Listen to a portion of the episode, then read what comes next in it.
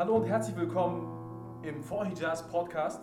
Heute beginnen wir die erste For Hijaz Public Audience Runde. Mein Name ist Kerim und neben mir haben wir Abdul Ahad. Wir haben circa 10 Minuten Sendezeit auf dem Podcast und wir beginnen mit, einigen, mit einer Erklärung, was Hijaz überhaupt bedeutet. Ihr habt von Mohammed schon gehört, dass der Name Hijaz aus dem Arabischen kommt, beziehungsweise aus der Region und äh, Hijaz bezeichnet eigentlich einen Name einer Region. Doch Hijaz ist viel, viel mehr als das. In dem Namen versteckt sich nämlich auch der Makam Hijaz. Und ähm, wir werden euch einige Lieder spielen, beziehungsweise zeigen, was dieser Makam bedeutet. Der Makam wird im Türkischen, im Arabischen und eigentlich im ganzen orientalischen Raum benutzt, um ja, Musik zu spielen. Was ist der Makam überhaupt? Ein Makam ist eine Tonleiter. Die gibt es typischer, typischerweise nicht in der, in der westlichen Musik. Deswegen kommt einem als, sag ich mal, westlichen Hörer, als ähm, ja, geschult, also ein geschultes westliches Ohr, mit diesen Tönen wenig anfangen können, weil das doch schon Halbtöne sind. Ähm, wir zeigen euch einfach mal, welche das sind und ihr werdet sofort merken, dass euch diese Töne an Filme aus dem Orient erinnern, türkische Filme, arabische Filme oder alles Mögliche. Genau, diesem Makam wird auch nahegesagt, dass er melancholisch klingt. Das heißt, die meisten türkischen Lieder, tatsächlich circa 2000 Stück haben wir gerade herausgefunden, ähm, werden mit diesem Makam gespielt, das heißt auf dieser Tonleiter. Und genau, was ich noch sagen wollte ist, ähm, ja, hört euch das einfach an. Ihr werdet es sofort raushören, wie gesagt, wenn ihr diese Tonleiter hört, dass es sich um eine äh, um orientalische Musik handelt. Und ja, ich hoffe, es gefällt euch.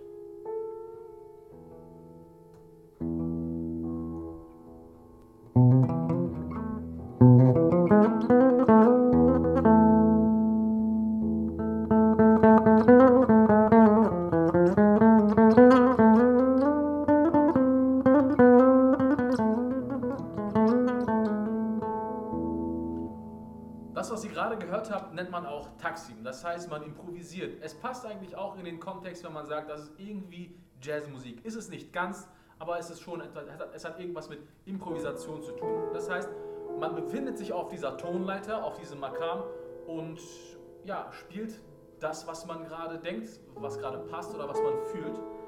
Ähm, Nichtsdestotrotz gibt es natürlich auch Lieder, die einen Rhythmus haben, die eine, die eine Melodik auch haben und nicht irgendwie wild improvisiert werden. Und eins von denen spielen wir euch jetzt. Das heißt Bir Fırtına tuttu bizi. Vielleicht kannst du mal sagen, was bedeutet Bir Fırtına tuttu bizi? Das heißt, Ungefähr. ein ähm, Wirbelsturm bzw. ein Sturm hat uns erfasst. Die wurden von einem Sturm erfasst. Wurden, das, ja, ja. Kann man so kann man, übersetzt? Kann man so übersetzen, ja, würde genau. ich sagen. Ja. Es ist ein sehr schönes Lied, ein sehr melancholisches Lied, ein langsames Lied. Ähm, ja, ich hoffe, euch gefällt's. Música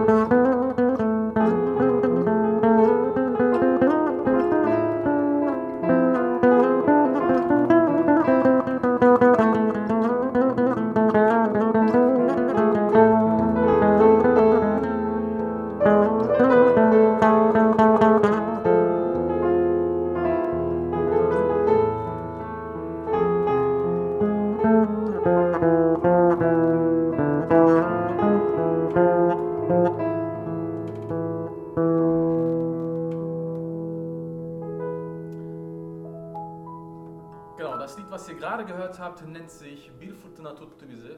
Außerdem ein ganz bekanntes Lied, was definitiv jeder aus der Türkei kennt oder kennen sollte, ist die vor ist das, ist das ja, Titellied zu Hababam Sınıfı. Ähm, vielleicht können wir das auch noch mal kurz anstimmen.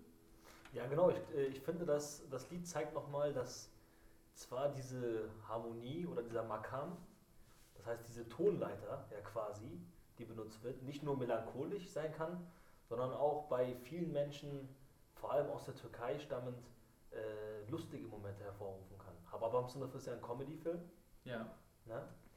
Welcher aber auch sehr viele Momente hat, die eher traurig und melancholisch sind. Stimmt auch, ja. ja. Das, das Besondere ist, wie du schon gesagt hast, dass diese Melodie, beziehungsweise, ja, das ist dieselbe Melodie, langsam gespielt wird und wirklich sehr traurig klingt. Mhm. Und sobald da ein bisschen Tempo reinkommt, macht es schon wieder Spaß, der Musik zuzuhören und es klingt wirklich nicht mehr traurig. Ja. Leg doch einfach mal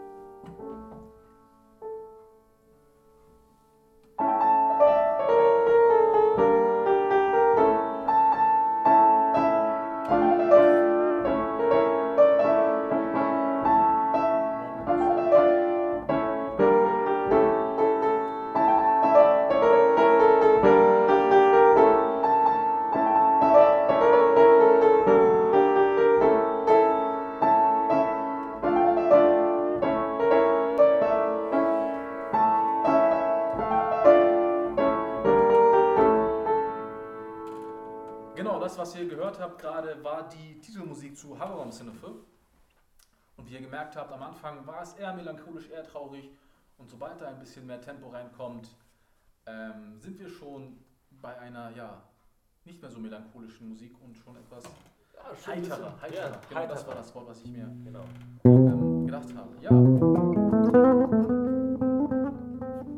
ergänzend äh, zum Makam äh, Hijaz kann man noch sagen, dass es tatsächlich eines der am ältesten datierten äh, Makams ist und äh, damit auch äh, eine sehr alte Tradition, vor allem im Nahen Osten in Anatolien hat und äh, die Menschen schon seit Jahrhunderten bewegt.